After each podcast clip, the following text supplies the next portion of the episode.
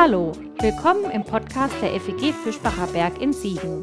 Es folgt eine Predigt aus unserer Gemeinde. Wenn du uns kennenlernen willst, besuch uns gerne online unter fegfischbacherberg.de. Jetzt wünschen wir dir eine gute Zeit mit unserem Podcast.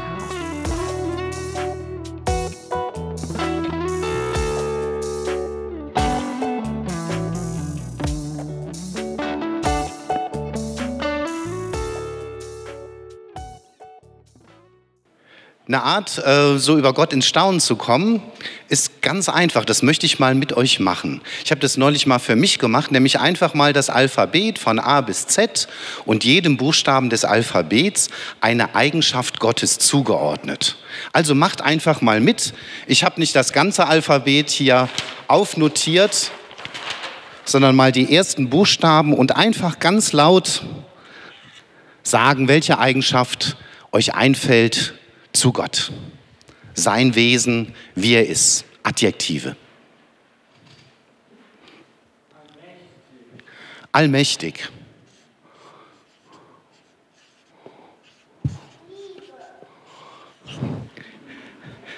Liebe, lieb machen wir hier noch hin, ne?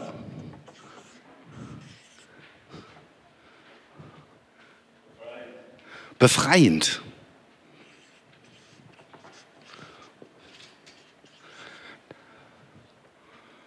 Laut. Bitte?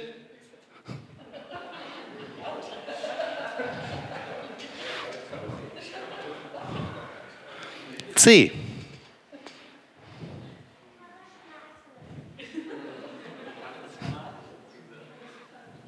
Was? Charismatisch?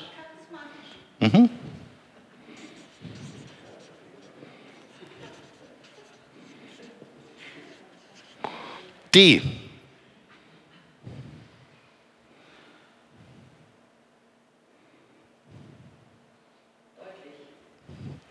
Deutlich, danke. E. Bitte?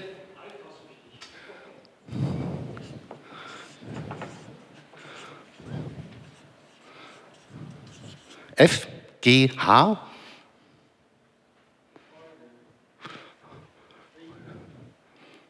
Also ich schreibe mal friedlich oder friedliebend.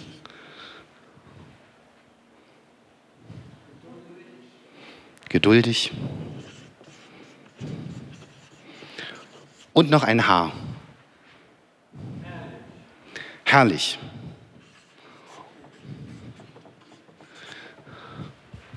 Nehmt das mal als eine kleine Aufgabe mit in der stillen Stunde. Das Alphabet von oben nach unten und ähm, lasst euch mal inspirieren und zu jedem Buchstaben so eine Eigenschaft Gottes dazu aufschreiben und ihr werdet staunen. So ein kleines bisschen kommt man hier ja schon ins Staunen, Mensch, wie bunt ist Gott in seinem Wesen. So ganz anders, bestaunenswert. Faszinierendes Bild von Gott. Nur bei dem Y. Da bin ich nicht so richtig fündig geworden, vielleicht YouTubig oder so. Und wenn du das gemacht hast, zu jedem Buchstaben so eine fantastische Eigenschaft Gottes, dann kommst du wirklich ins Staunen darüber. Gott ist ein würdevoller Gott. Und diese Würde, die Gott besitzt, die uns zum Staunen bringt, die hat er in uns Menschen hineingelegt. Lesen wir schon im Schöpfungsbericht. Und Gott schuf den Menschen nach seinem Bilde, zum Bilde Gottes schuf er ihn. Und schuf sie als Mann und Frau. Und wenige Verse später schaut Gott sich seine ganze Schöpfung an, einschließlich Mensch, und sagt, wow, sehr gut. Jeder Mensch, jeder von uns hat also Anteil an Gottes Schönheit. Gott hat etwas von seinen Eigenschaften, die ihn kennzeichnen, in uns hineingelegt. Klar, niemand von uns ist allmächtig. Und trotzdem sind wir mit Macht begabt, beispielsweise seine Schöpfung zu bewahren. Er gibt uns Anteil an seiner Schönheit, seiner Würde. Jeder von uns, jeder Mensch auf diesem Planeten trägt ein Etikett. Exzellent, gut gemacht, made by Gott. Gott hat sich mit uns verbunden, seinen Menschen, mit uns solidarisiert, seinen Lebensatem in uns gegeben. So wie ein Siegel hat er sein Bild in uns hineingeprägt. Wir sind nicht das Siegel, aber wir spiegeln es wieder. Wir sind nicht Gott. Und doch spiegeln wir etwas von seiner Größe, von seiner facettenhaften Herrlichkeit wieder. Im biblischen Sprachgebrauch steht für Würde so der Begriff Ehre. Das heißt, Gott hat uns Menschen, jedem Menschen, eine unantastbare Ehre erwiesen, mitgegeben. Ein Ansehen. David, wie wir vorhin gehört haben, gerät über diese Tatsache völlig aus dem Häuschen, bringt seinen Staunen zum Ausdruck, sieht den Himmel und er erahnt etwas von der Größe, von der Herrlichkeit Gottes und dann fragt er ja zu Recht, was ist der Mensch? Und antwortet, du hast den Menschen wenig niedriger gemacht als Gott. Du hast ihn gekrönt, geehrt mit Herrlichkeit. Also wir sind geadelt von Gott, mit Würde ausgezeichnet. Und die Würde, die Gott uns Menschen zuspricht, die kann uns niemand nehmen. Würde gewürdigt werden. Wie fühlt sich das eigentlich an? Und ich würde das gerne mal so ausprobieren und brauchte einen Freiwilligen. Wer bereit, mal hier vorne hinzukommen und sich ein bisschen würdigen zu lassen? Nun ist der Siegerländer von Natur aus ja eher bescheiden. Wer möchte das mal ausprobieren? Einer von euch?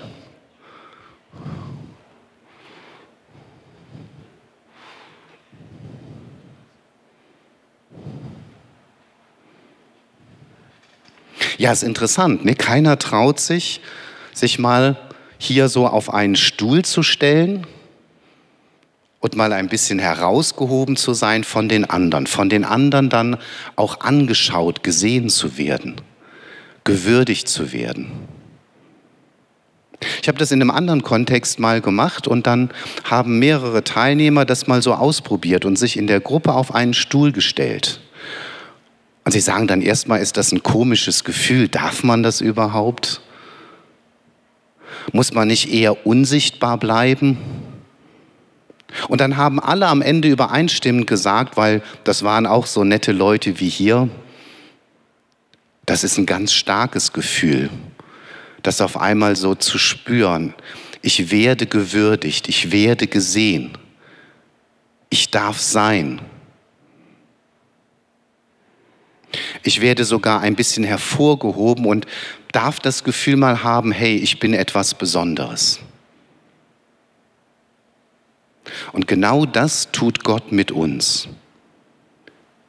Und das, womit ich dann in Berührung komme, das nenne ich das Würde ich. Also etwas, was Gott mir mitgegeben hat und was ganz besonders ist.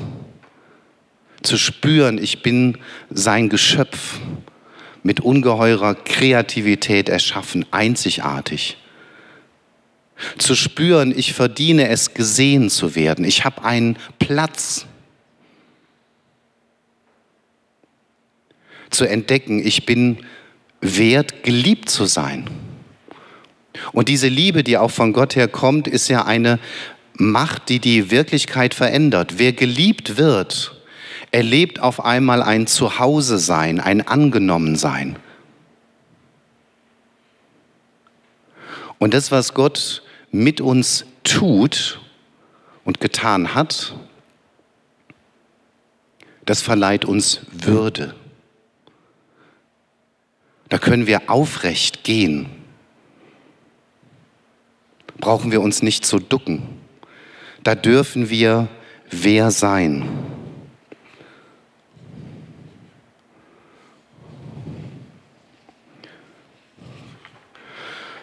Ja, wenn das immer so wäre, dass dieses Würde ich spürbar wäre für mich, für dich, es würde ganz viel verändern.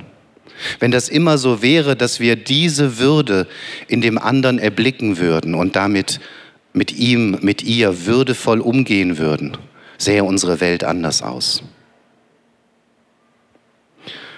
Vor über 80 Jahren in unserem Land hat man ja auch durchbuchstabiert, was macht eigentlich den Menschen aus. Und ein paar Beispiele habe ich hier mal kurz notiert.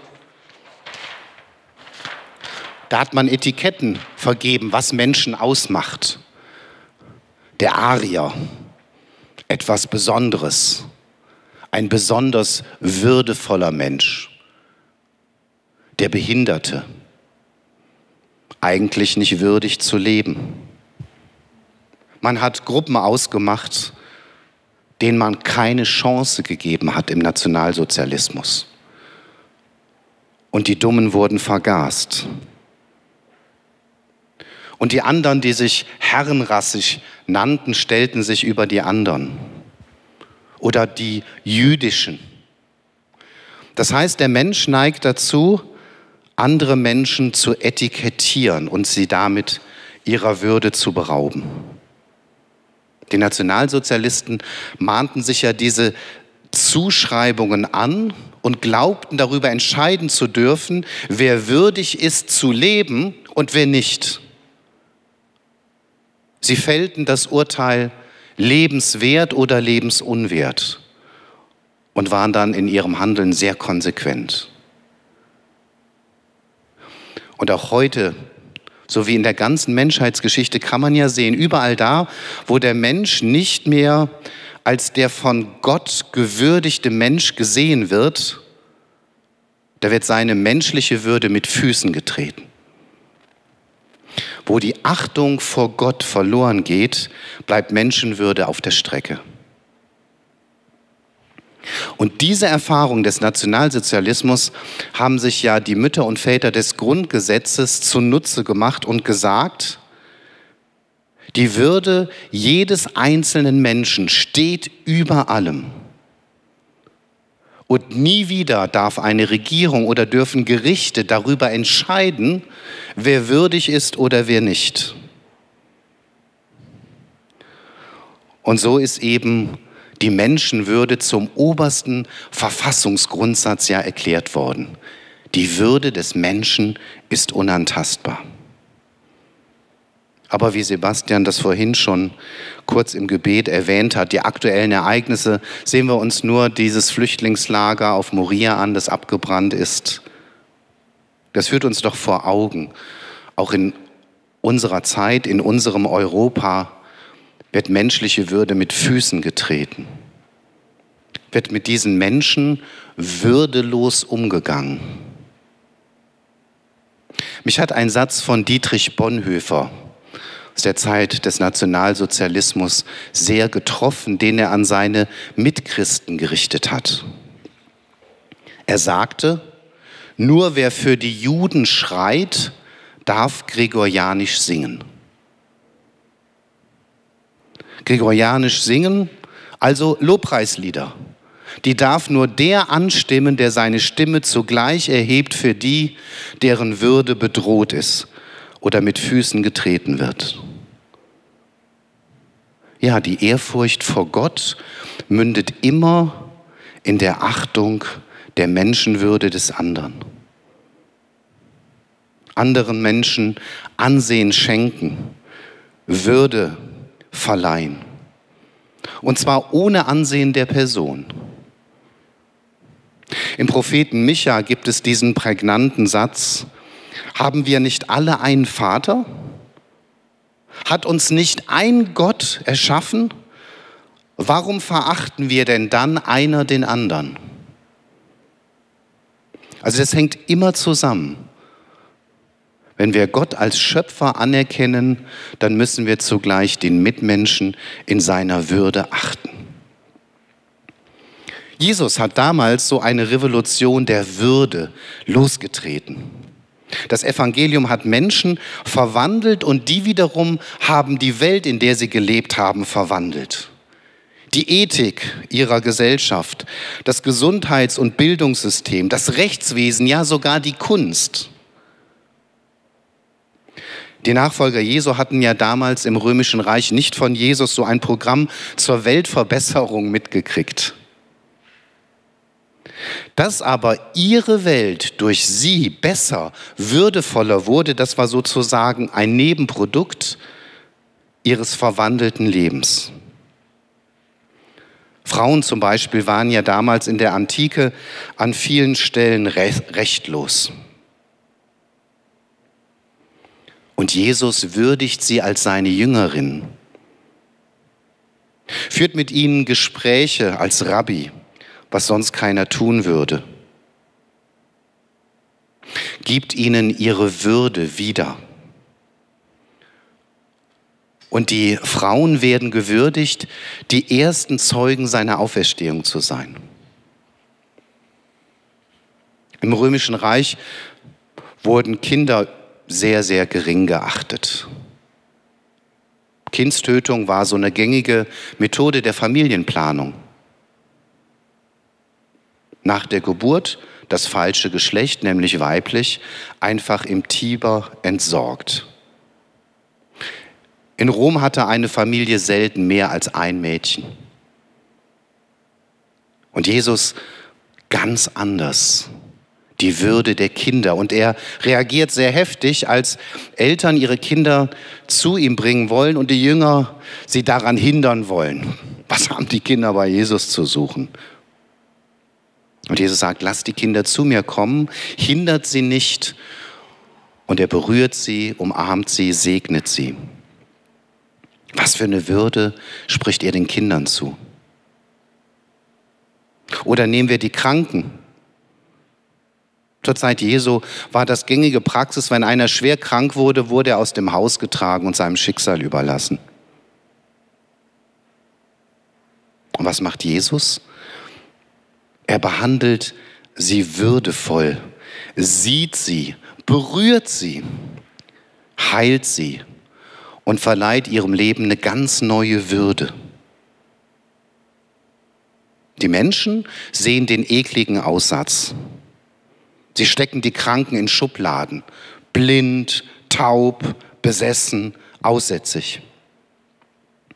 Jesus dagegen sieht sozusagen ihr Würde ich unabhängig von der Krankheit, die sie gezeichnet hat, unabhängig von ihrem Alter. Jesus sieht dieses Würde ich unabhängig vom Geschlecht, der Volkszugehörigkeit. Jesus hat an keiner Stelle ein würdeloses Leben akzeptiert. Und da ist mir so als ein Beispiel unter vielen diese Begegnung mit Bartimäus aufgefallen. Vor den Toren Jerichos passiert sie ja. Da sitzt der Bartimäus und der schreit. Er schreit nach Jesus. Und die Leute drumherum wollen ihn mundtot machen, ihm die Stimme nehmen. Er hat kein Recht, er hat keine Stimme und schon gar nicht bei Jesus.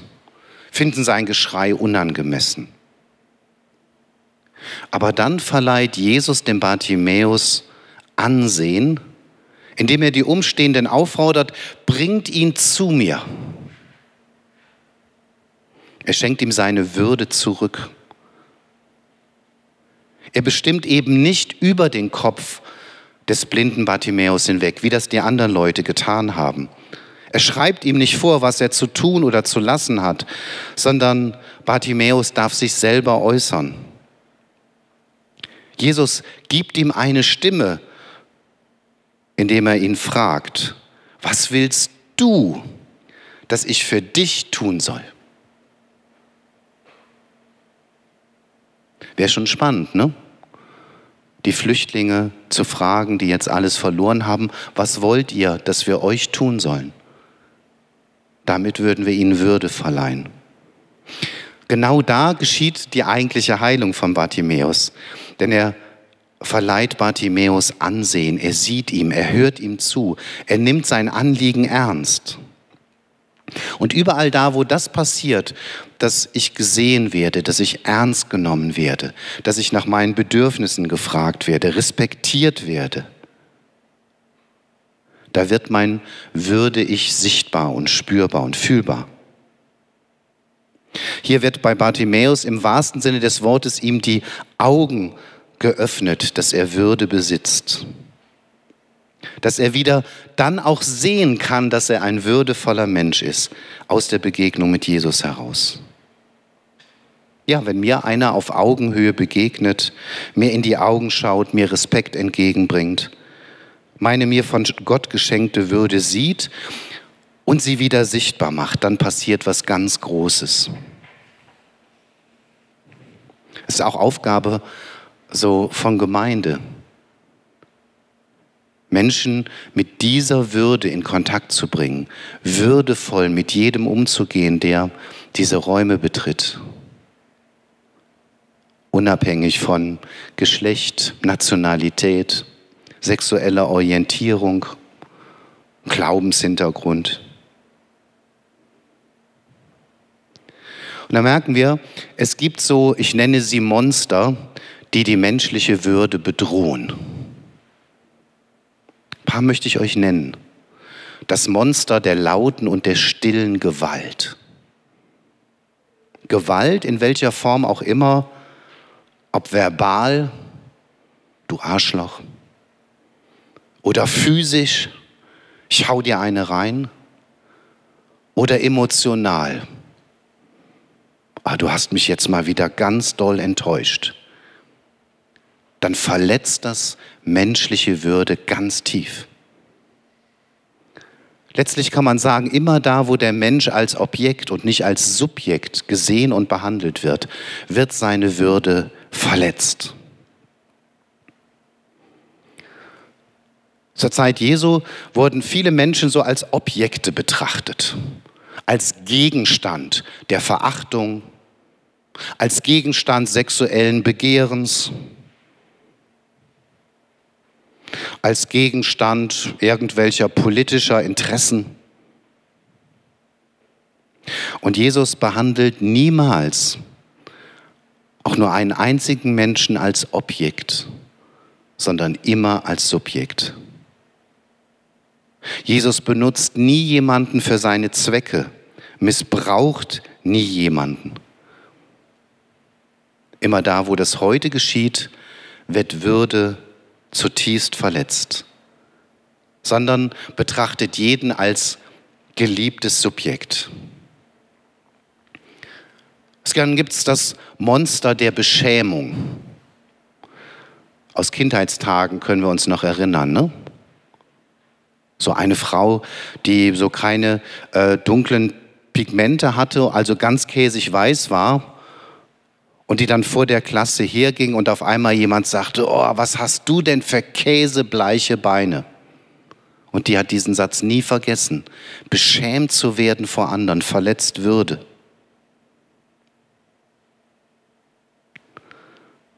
das Monster der Beschämung oder das der Erniedrigung und Ignoranz. Hast du bestimmt auch schon mal gespürt, wie sehr das deine Würde beschädigt, wenn du einfach ignoriert wirst. Du hast einen Wunsch oder ein Bedürfnis geäußert und der andere nimmt es gar nicht auf und wahr. Oder du hast jemand, weil dir da echt was auf dem Herzen lag, gebeten, du hast du mal Zeit, kann ich mal mit dir reden? Und derjenige hat einfach abgewunken. Du lass mal, vielleicht später. So dieses Gefühl, ignoriert zu werden, beeinträchtigt meine Würde. Diese Monster haben viele Gesichter. Ich kann das ja nur ganz kurz andeuten. Aber diese Monster fürchten das Evangelium. Denn Jesus eröffnet einen Raum für ein würdevolles Leben. Und ich erlebe immer wieder, wenn Menschen mit Jesus in Berührung kommen, dann kriegen sie auf einmal auch ein Gespür für ihre Lebenswirklichkeit und da, wo in ihrem Leben ihre Würde beeinträchtigt wird. Auf einmal merken sie das, dass sie etwas wert sind und nicht verdienen, dass man so mit ihnen umgeht.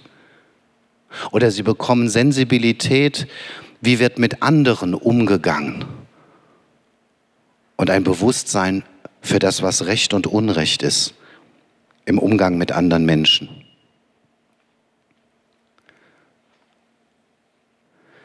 Die Monster fürchten das Evangelium. Und auch die Solidarität anderer hilft mir im Kampf so gegen die Feinde der Würde. Damit ist gemeint, wenn ein anderer mir einfach nur zuhört, ich erzähle ihm was und er sagt bestärkend, du, das stimmt, das ist nicht in Ordnung, wie da dein Chef mit dir umgeht. Oder die Art und Weise, wie deine Frau mit dir redet, ist nicht okay. Und man merkt auf einmal, ich habe mir das nicht eingebildet, dass es mir damit nicht gut geht, sondern ich fühle mich so zurecht verletzt und beschädigt in meiner Würde. Das Evangelium ruft ja zur Solidarität mit den Menschen auf, deren Würde beschädigt ist und bedroht ist. Deshalb haben die Christen ja im Mittelalter als erste Krankenhäuser gebaut, später gegen die Sklaverei gekämpft. Oder deshalb beten wir doch zum Beispiel auch für andere verfolgte Christen, denen ein würdevolles Leben verwehrt wird. Und das Evangelium macht Mut, Stopp zu sagen. Wenn du mitkriegst, dass jemals, äh, jemand wie damals die Ehebrecherin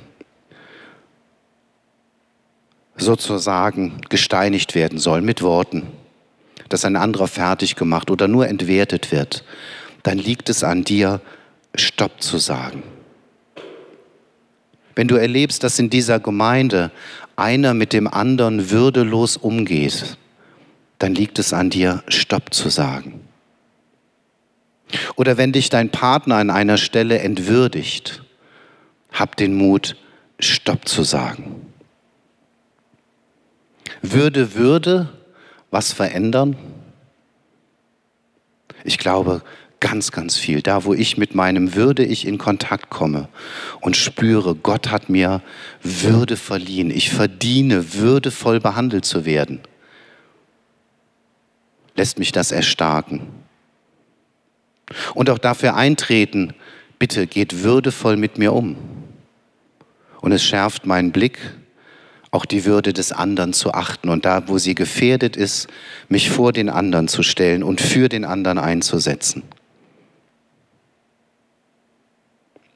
Dass Gott uns geschaffen hat und dass Christus uns in seinem Tod und seiner Auferstehung so ganz eng an Gott bindet als seine Kinder, das setzt eine Kraft frei, die wirklich in meinem Leben ganz neu Würde zur Entfaltung bringt und auch meinen Umgang mit anderen Menschen tief verändert. Amen.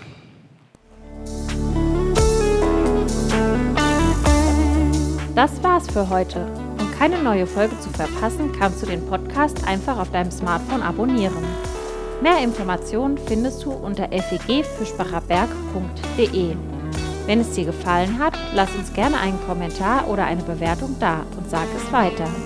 Tschüss und vielleicht bis zum nächsten Mal.